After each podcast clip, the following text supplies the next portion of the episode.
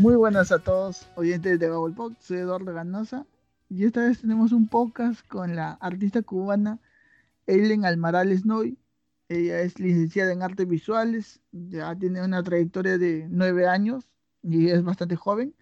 Eh, ha exhibido en Estados Unidos, en México, Alemania y en algunos eventos ahí en, en La Habana, en Miami. Y bueno, hoy se animó a hacer este podcast para hablar un poco sobre la cultura cubana, sobre su carrera y algunas opiniones sobre el, el arte contemporáneo. Bienvenida, Eileen, ¿cómo estás? Hola Eduardo, yo estoy muy bien, gracias. Eh, es un, todo un honor. eh, ella está conectada desde Cuba, así que hemos hecho toda una logística para poder eh, grabar este podcast. Y la disposición de ella ha sido muy buena también para con nosotros. Y esperemos seguir promoviendo su, su arte a través de este, de este pequeño podcast. A ver, Eileen, cuéntanos un poco, eh, ¿qué es un promotor de arte? Pues bueno, em, para mí un promotor de arte eh, es esa persona que está completamente interesada en el desarrollo de la cultura y bueno, sobre todo, al menos en mi caso, por ejemplo, que estoy muy interesada en promover las artes visuales desde todas sus manifestaciones, porque por ejemplo, yo soy artista, pero también pues mm, he hecho, me he desarrollado como eh, curadora en un espacio de performance y realmente es un, un trabajo muy lindo, ¿no? Es algo que te llena, al menos a mí me llena muchísimo. Y creo que el trabajo del promotor de arte es muy importante, porque todo el tiempo te estás moviendo, estás encontrando nueva gente, estás eh, retroalimentándote. Y eso lo veo muy importante. ¿Cuál es, cuál es tu propuesta para, como para difundir eh, eh, tu arte o el arte en general? Eh, bueno, particularmente mi obra eh, está enfocada, bueno, yo me muevo en medios como la instalación, la performance, em, video también hecho, pintura. Eh, y mi propuesta, bueno, al menos aquí en Cuba, eh, tiene un carácter hasta cierto punto un poco político. Em, pues a mí me gusta el arte con picante, ¿no? Y, em, pero yo utilizo o al menos me baso en plataformas em, discursivas em, dentro de mi contexto, como por ejemplo el, el tema que estoy desarrollando ahora es relacionado al campo cubano. Y bueno, desde esa interacción entre contextos, el contexto del campo y un contexto más citadino, por decirlo más claro y más cerca, ¿no? El de el circuito galerístico, esa interacción entre contextos, eh, pues me fascina, me parece muy interesante cómo poner a dialogar estos dos circuitos. Y eso es algo de lo más reciente que estoy haciendo. Eh, también dentro de mi obra, pues observo mucho eh, las sociedades, ¿no? Mi obra tiene un carácter bastante de, de, mm, de, ob- de observación, de ver cómo se mueve el entorno, ver cómo el individuo se, se, se desenvuelve en su entorno y en su, dentro de su sistema, cómo éste lo modifica, cómo, em, cómo lo hace, cómo lo construye, ¿no? Y todo eso a mí me interesa y es, em, pues, parte de mi obra. Eh, ¿desde cuándo es que tú empiezas a mostrar interés por el arte? ¿Es algo que te vino de, niña, de familia? ¿Tuviste alguna influencia? Bueno, esta pregunta a mí me parece em, particularmente muy divertida y muy buena porque, mira, Eduardo, yo vengo de un pueblo pequeño, de un pueblo de campo, de hecho, yo me crié en el campo. Entonces, aquí, la, a pesar de que, por ejemplo, a inicios de la revolución hubo programas culturales y tal, pues eso se fue enfriando y ya en la época que yo nací, yo nací en pleno periodo especial, pues ya aquí lo que quedaba de la cultura en los pueblos era muy poco. Entonces yo de pequeña siempre me gustó algo así como el dibujo y, y, me gustaba, siempre estaba como en coros de la escuela y tal, pero nunca fue como algo que se me incentivara o que me naciera tanto de niña. Ya te digo, me gustaba, pero era algo que yo veía muy lejano, que para mí era como otro mundo. Sin embargo, aquí es donde viene la anécdota curiosa, cuando tenía unos 13 años, yo hago un dibujo eh, de una naturaleza muerta a una amiga mía para regalárselo. Y mi papá vio que yo tenía cierto virtuosismo con la técnica. Y mi papá, que es un hombre que, que me ha apoyado muchísimo durante toda, y ha sido pues muy importante para mí durante toda mi carrera, él me, me llevó con profesores en Camagüey y les preguntó si yo tenía talento y si yo podía llegar por el camino de las artes a, a, hacer, a desarrollarme, ¿no? Estos profesores le dijeron que sí. Y cuando regresamos a mi casa, ya te digo, yo vivo en un pueblo de campo a 36 kilómetros de Camagüey, donde yo tenía que hacer eh, mis repasos todos los domingos.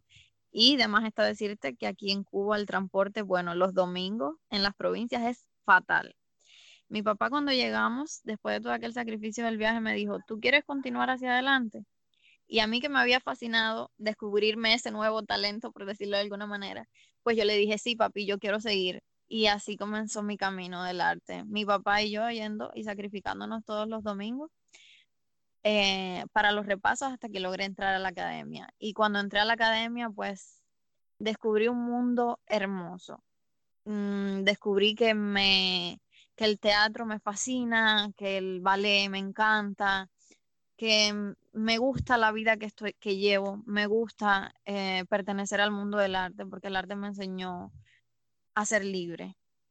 El arte me flexibilizó muchísimo, me abrió la mente y yo tengo muchas cosas que agradecerle a mi padre por haber eh, ido conmigo y haberme apoyado tanto de niña y, y por haberme puesto en el camino del arte. Realmente me, me cambió la vida. De una u otra manera, tu padre fue un impulso para que tú puedas llevar ese tu instinto por, el arte a, llegar a profesionalizarlo. Además que ese apoyo que has tenido, bueno, mucha gente que nos esté escuchando, tal vez si es del campo, no es tan diferente Cuba del resto de Sudamérica, de Latinoamérica. Eh, siempre los accesos son un poco más complicados.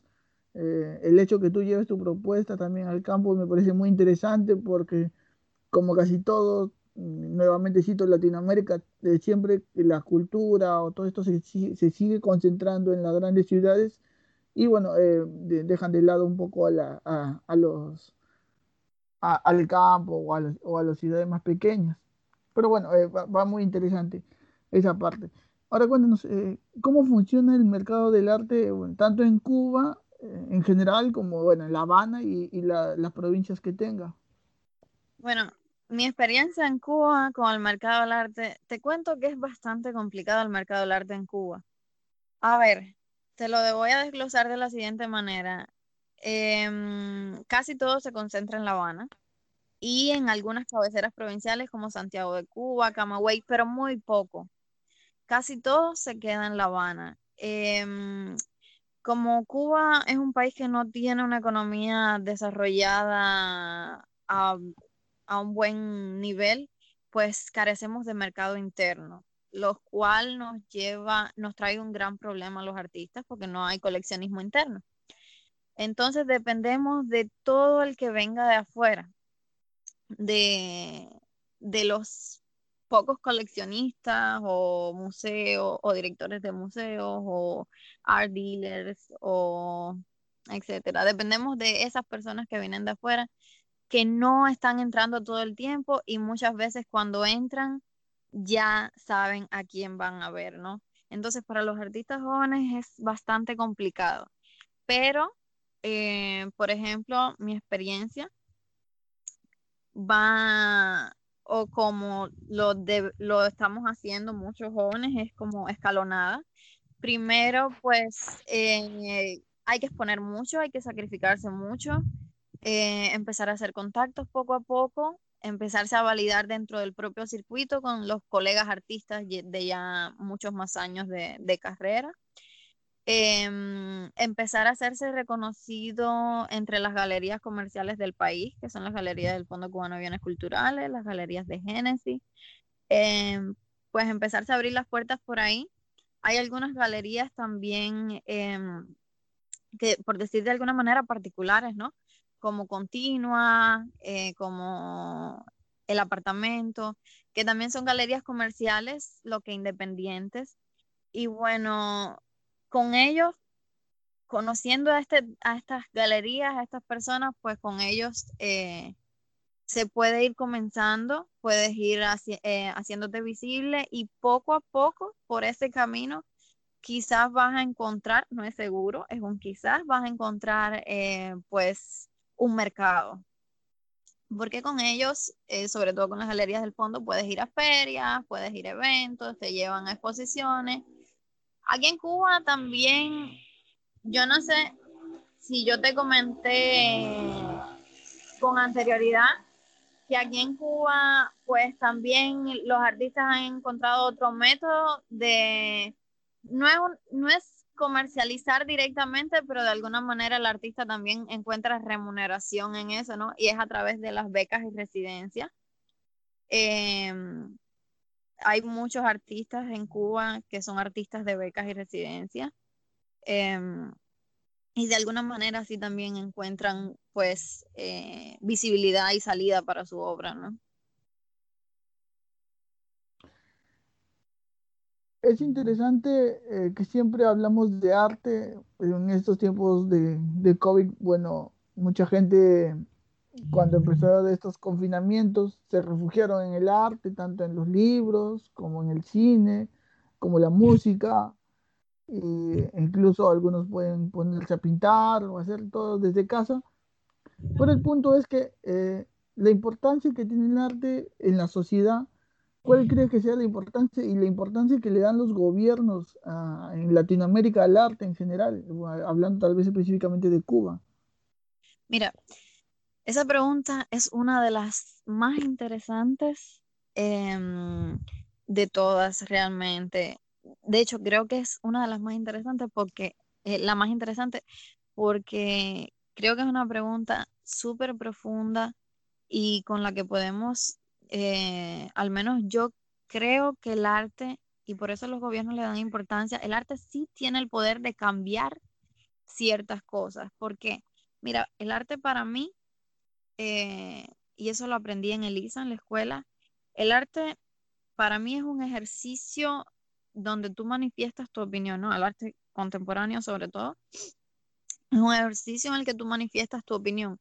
Tú tienes una idea que se generó sobre algo, que es una opinión, algo muy propio que tú tienes, y tú lo transmites en la obra. Entonces, cuando tú expones esa obra, tú estás exponiendo una opinión de alguna manera, de la que sea, pero es una parte de ti, es una parte de tu pensamiento, es una opinión. Entonces, hay cierta parte del público que va a empatizar o no con esa idea. Es decir, está haciendo tu comentario, lo está convirtiendo en suyo también, o no. Y entonces por eso yo creo que el arte sí tiene poder para cambiar y para generar em, ciertos cambios. Por eso es una herramienta tan poderosa, por eso muchos sistemas políticos eh, en general, si nos ponemos a pensar, por ejemplo, eh, dentro del propio socialismo, para no salirme del contexto eh, socialista de, de Cuba y bueno, en general, si nos ponemos a pensar el realismo socialista, que fue un, estilo artístico que se creó con un fin específico. Pero así me pongo a pensar en otros sistemas y pues em, eh, el arte ha jugado un papel muy importante dentro de, de, las sociedades y yo sí creo en el poder del arte para generar cambios y para generar em, eh, formas de, pensamiento. Yo sí creo y, creo de verdad que es una, una pregunta súper profunda por eso. Y bueno, y justo la pregunta que, que sale de todo lo que acabamos de comentar ahora mismo es, eh, por ejemplo, es indudable que el arte eh, va de la mano con el concepto social, incluso eh, por medio del arte se hace, se hace denuncias políticas. ¿Consideras que es indispensable que el artista juegue un rol importante en el desarrollo de la sociedad? ¿Consideras que el artista siempre tiene que estar metido en estos temas de no tan, no siempre político, tal vez religioso o contemporáneo?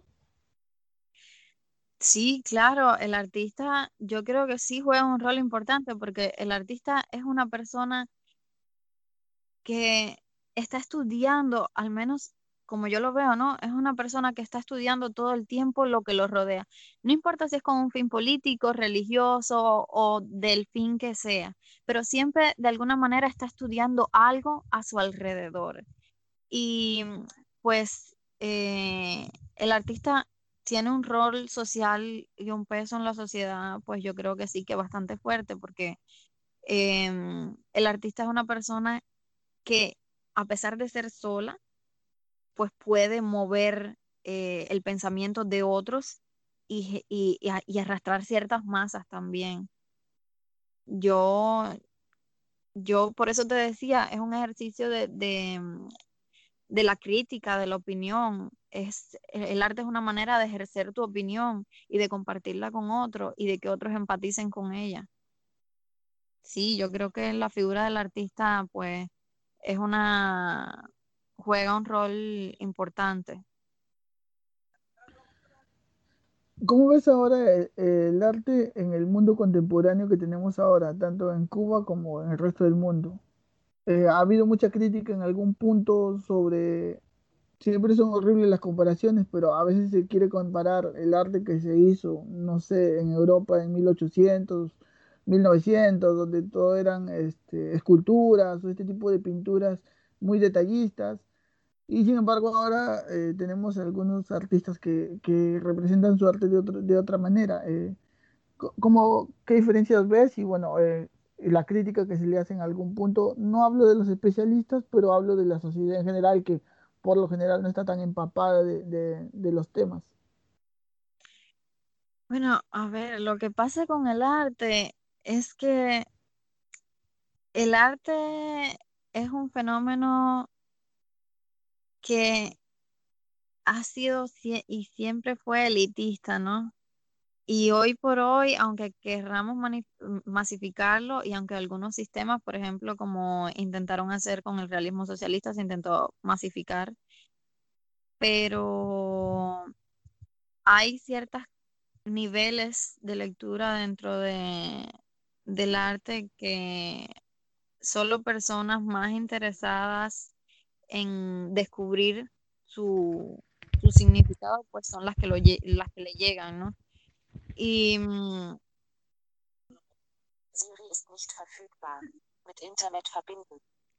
Y pues em, yo creo que, que, hoy por hoy esa polémica que hay eh, entre esta comparación que, que, existe entre este arte más pues tradicional del sí, más tradicional y, este mm, de los grandes maestros, ¿no? Del siglo XIX en comparación con el arte de hoy, pues es inevitable que exista esa polémica, pero también era inevitable que el arte de hoy sea como es, porque los avances tecnológicos, los avances eh, de, el desarrollo humano, la ingeniería, pues ha llevado a que el mundo se desarrolle de una manera más rápida y el arte inevitablemente va ligado a los cambios sociales. Y era inevitable que llegáramos a este punto, porque nuestra sociedad está en un punto de, de crecimiento, pues comparado con el siglo XIX, que, que fue muy rápido, fue muy rápido y y así se refleja también en el arte, ¿no? Y estas polémicas que hay sobre, yo creo que, yo te comentaba eh, sobre las polémicas que hay con obras que son como de un carácter más instalativo, que a veces está como del límite de qué es arte o qué no es arte y, y siempre está como la cuestión también ética o fuera de la ética y, y me parece que, que la sociedad, que el arte se manifiesta justo como nuestra sociedad hoy. El arte se manifiesta de una manera un poco caótica, un poco efímera, em, fugaz, igual que nuestra sociedad. Se mueve al mismo nivel que nuestra sociedad. Si la sociedad fuera más lento, el arte yo creo que también iría más lento. Porque uno está inevitablemente atado a la otra. No somos entes aislados, somos parte activa eh, de todo lo que sucede. Eh, ¿cómo, crees que va el nivel del arte, del arte cubano comparado con el resto de, Latinoamérica? Por ejemplo, hablo particularmente de Perú y eh, he sabido que muchos artistas peruanos van a Cuba a estudiar. Es algo eh, muy curioso, puesto que Cuba es un país un poco más pequeño, pero sin embargo se, se, tiene esa necesidad de ir a Cuba para poder forjar estudios académicos en cuanto a la cultura por general actores, directores y todas estas cosas. Eh, ¿Crees que Cuba está un paso adelante por el resto de, Latinoamérica? Bueno, yo eh, en general a mí no me gusta mucho hacer comparaciones, pero yo sí te puedo hablar de mi contexto. De, yo sé eh, que la escuela cubana em, del arte es muy prestigiosa escuelas, por ejemplo, como San Alejandro, como Elisa, porque no podemos olvidar que, por ejemplo, San Alejandro fue la segunda academia de Latinoamérica. Si no me equivoco, creo, estoy segura que fue la segunda academia de Latinoamérica, la segunda que se fundó. Em, Elisa fue una escuela, un proyecto súper revolucionario que Fidel eh, pensó en su momento, aunque después eso terminó, eh, ese proyecto en su cabeza transmutó y Elisa no fue lo que él quería, porque Elisa, el arte es libre y no hay manera de atarlo a ideologías, entonces Elisa se fue un poco de las manos de lo que se esperaba. Pero Elisa em, es una escuela eh, con mucho prestigio porque fue muy revolucionaria. Fue un proyecto que, que cuando se creó sacó ideas muy frescas. Em, y, de ahí salieron em, grandes personalidades de, la cultura que sí, que yo creo que, que han influido eh, el arte cubano, si bien se ha retroalimentado en Latinoamérica, también ha influido en Latinoamérica. Eh, de hecho, mira, ahora pensando, por ejemplo, en, en artistas, ella no salió de Lisa, pero sin embargo, por ejemplo, para mí es un referente muy importante que es Hannah Mendieta, que ella también hacía intervenciones en, en ella era una artista de la performance, una pionera eh, de su obra se desconoció durante mucho tiempo y su vida fue bastante convulsa, bastante polémica, pero hoy por hoy como que se le ha vuelto a dar el lugar a Ana. Ella es una mujer que, que fue pionera dentro de la performance a nivel mundial, no solo cubano. Eh, no sé, estoy pensando, por ejemplo, en artistas un poco de antes de la vanguardia como Wilfredo Lang. Em, por ejemplo, acá en La Habana tenemos la Bienal, que lleva muchos años, muchos años haciéndose, eh, y eventos de ese tipo que han atraído eh, mucho público internacional, han atraído y han afianzado los lazos con Latinoamérica y el Caribe, y que por eso han hecho de, de Cuba, una isla pequeña, una potencia artística. Yo creo que también es pues por la por la fuerza que se le ha dado a, o que se la o el poder que se le ha dado al arte en Cuba de alguna manera. Interesante. Eh, un producto como por ejemplo un refresco o un, teléfono móvil, entendemos que se vende transmitiendo una experiencia eh, y glosando sus virtudes y características. En otras palabras, eh, ¿el arte se puede mercantilizar? Eh, yo creo que sí. El arte sí. De hecho, creo que el, el mundo del arte hoy no está exento para nada por eso te decía, el arte y la sociedad y los avances sociales van muy unidos eh, el uno con el otro. Y todos los, eh, los eventos em, o comportamientos que se dan dentro de la sociedad, pues también repercuten en el arte. Y justo como mismo se ha mercantilizado un teléfono celular o un refresco, como mismo tú dices, pues se ha mercantilizado el arte. Y bueno, si nos ponemos a revisar la obra de grandes artistas, eh, por ejemplo, Damian Hirst, eh, la producción en serie, Takashi Murakami, como ya te había dicho ahorita, también vuelvo a citarlos a ellos tres, por ejemplo, Takashi Murakami, Damian Hirst, Jeff, Koons, y así, si nos ponemos a ver la obra de muchos otros artistas, la manera en la que, en la que su obra eh, se ha em, llevado a un nivel mercantil muy alto. Es un producto eh, casi industrial, por decirlo de alguna manera. Eh, tiene un fin artístico, pero sí tiene ese nivel mercantil del que hablamos, sí. Muy bien. Ha sido muy interesante poder conversar de estos temas, Eileen. Y para ir cerrando, Mm, ¿Cuál crees? Eh, no podemos dejar de hablar de Fidel Castro. Es una figura que ha,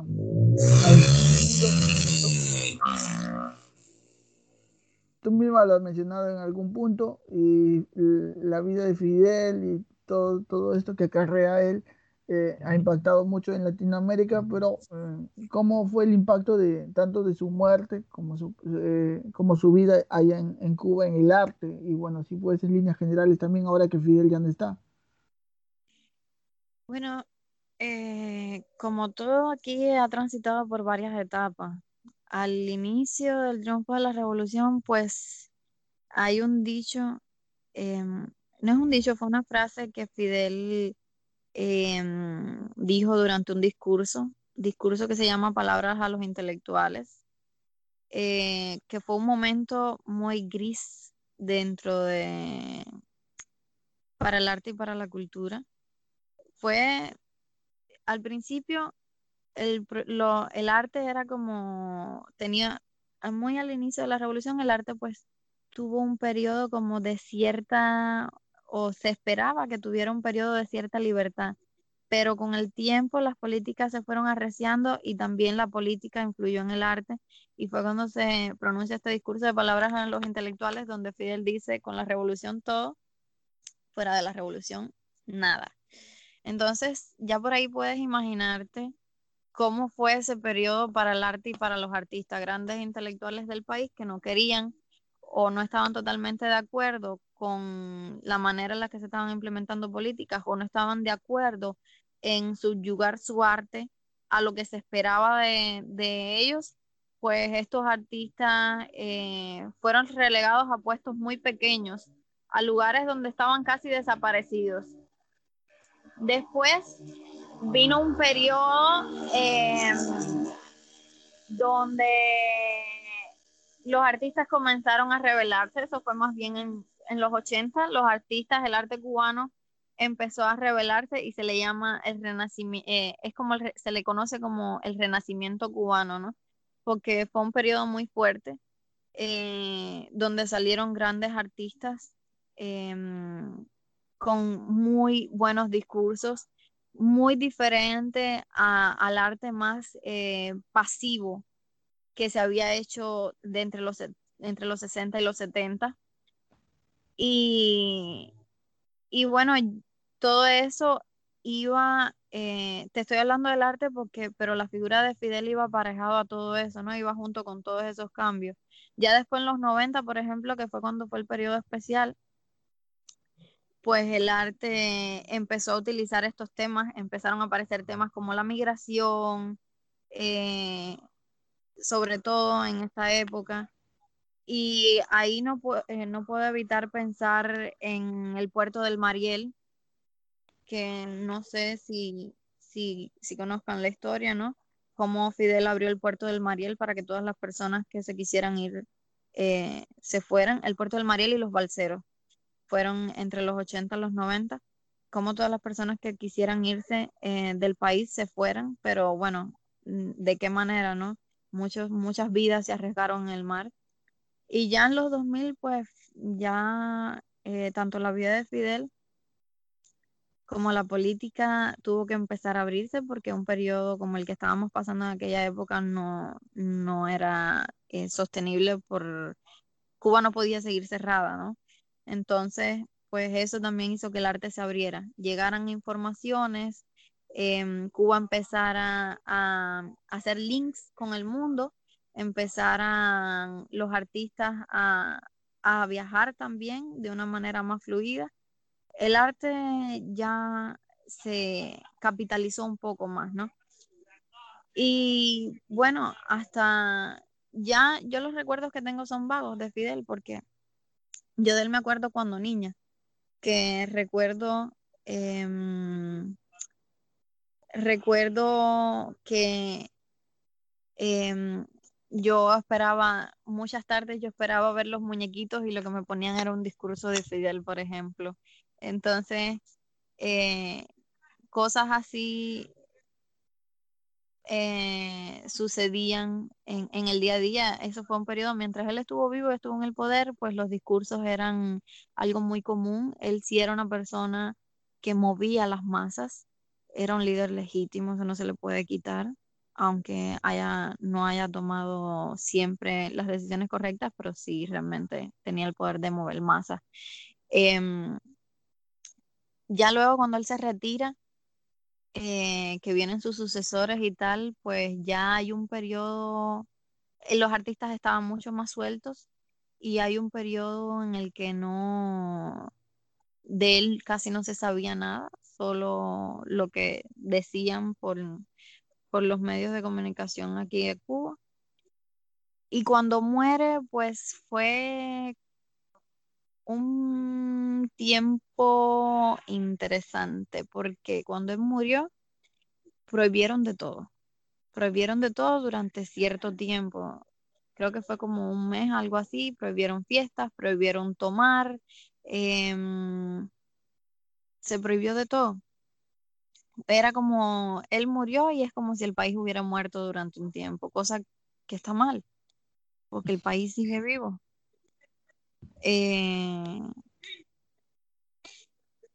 y así fue como influyó Fidel y, su vida, como influyó en el arte. Mira, por ejemplo, ahora después de su muerte, eh, han vuelto, hubo un tiempo, de hecho yo formé, yo estaba todavía en la universidad cuando eso pasó, eh, se extendió un decreto al 349 donde muchos artistas teníamos miedo de que volvieran esos tiempos grises de los que te comenté, de cuando él estuvo en el poder, porque tienen miedo. Hay mucho miedo hacia el artista y hacia la opinión de los artistas, ¿no?